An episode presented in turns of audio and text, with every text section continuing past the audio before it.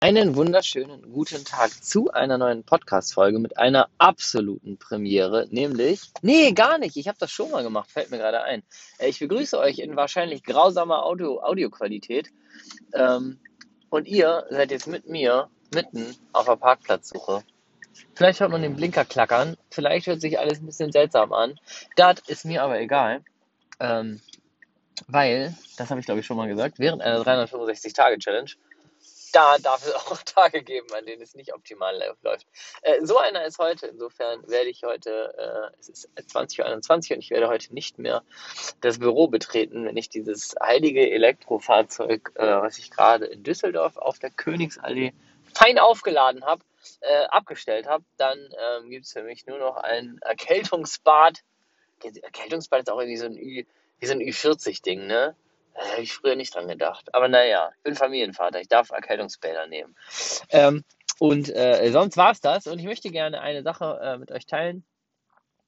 So fange ich viele Folgen an in letzter Zeit, ist mir schon aufgefallen. Ich möchte gerne eine Sache mit euch teilen. Vielleicht äh, gewöhne ich mir das mal wieder ab. Das schleicht sich sonst ein. Wir haben ja hier immer noch ein halbes Jahr zusammen. Ne? Ähm, eine Sache, die heute äh, in der Instagram Story vom Online Business Podcast war. Äh, Timo und ich haben da ein bisschen äh, hin und her geschnattert und äh, dann hat er mich gefragt, was ist, war eigentlich deine Motivation, ein Online-Business zu gründen? Und ähm, da habe ich dann so ein bisschen so storytypisch ein bisschen schnell was so rausgedallert, irgendwie so ein bisschen ja hier zeitlich örtlich Freiheit und so, ähm, mit Kind und Selbstverwirklichung und so weiter. Und äh, das ist natürlich alles total korrekt.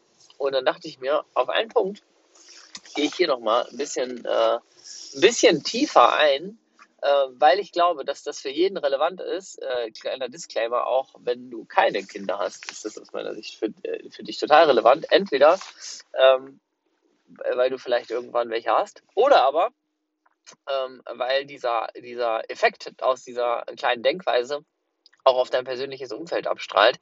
Und das ist äh, insofern, äh, ja, Punkt. Bei mir äh, ist es das Thema ähm, Kind gewesen, was das genährt hat. Und zwar sprechen wir über das Thema Selbstverwirklichung.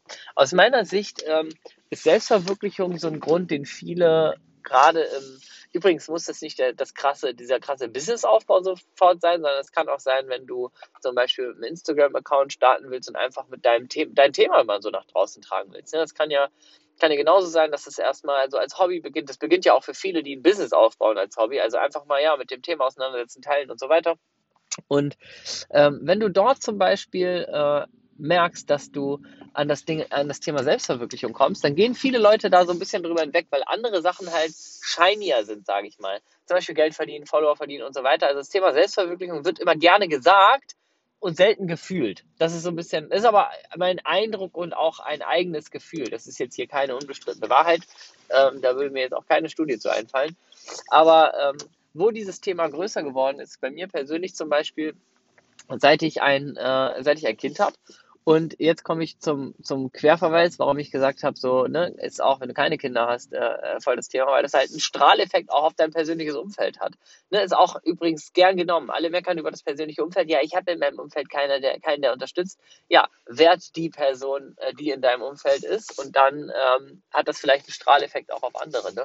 Weil Selbstverwirklichung ist so das, wenn wir Selbstverwirklichung nicht nur blabbern, sondern wenn wir Selbstverwirklichung vorleben, dann wird nämlich ein richtig, richtig, richtig geiler Schuh draus, äh, weil das kann so einen geilen Effekt auf unser Umfeld haben. Und jetzt gehe ich nochmal ego-mäßig in mein Thema rein. Äh, bei mir ist das groß geworden, weil ich irgendwann gedacht habe, so ja, was wird wohl mein Kind mal irgendwie, was will mein Sohn mal machen, worauf hat er vielleicht Lust und ja, was, äh, vielleicht, wie, wie wird er so drauf sein, wird er sich das trauen und so weiter und so fort. Tausende Gedanken. Und eine Sache ist ja nur relevant. Wie soll denn ein Kind, also das eigene Kind, wie soll das ähm, sich selbst verwirklichen, beziehungsweise sich trauen, sich selbst zu verwirklichen? Also vielleicht auch mal der Fisch sein, der nicht mit dem Strom schwimmt, äh, eigenen Ideen, seien sie auch noch so verrückt im Kopf, einfach nachzujagen, dieses Selbstbewusstsein zu entwickeln, wirklich zu sagen, ja, ich will mich aber selbst entfalten, selbst verwirklichen in bestimmten Bereichen. Woher soll ein Kind das nehmen, wenn nicht ähm, vorgelebt von den Eltern? und natürlich am besten so früh, in so, in so frühem Alter wie möglich, weil wir ja wissen, ähm, dass Kinder da am meisten äh, von diesen Sachen aufnehmen.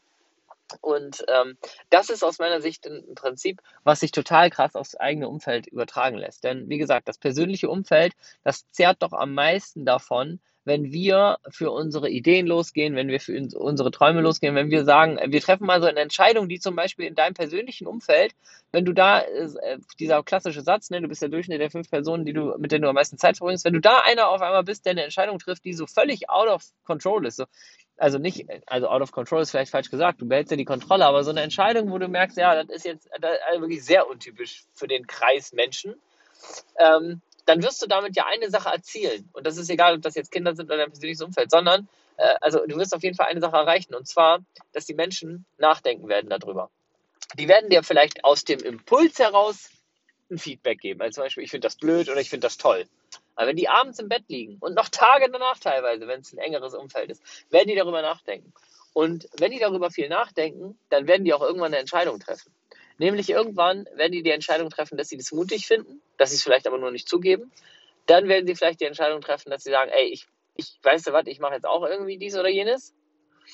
Oder sie treffen die Entscheidung und sagen, ja, äh, alles schön und gut, aber pff, ist mir egal. So, also interessiert mich nicht.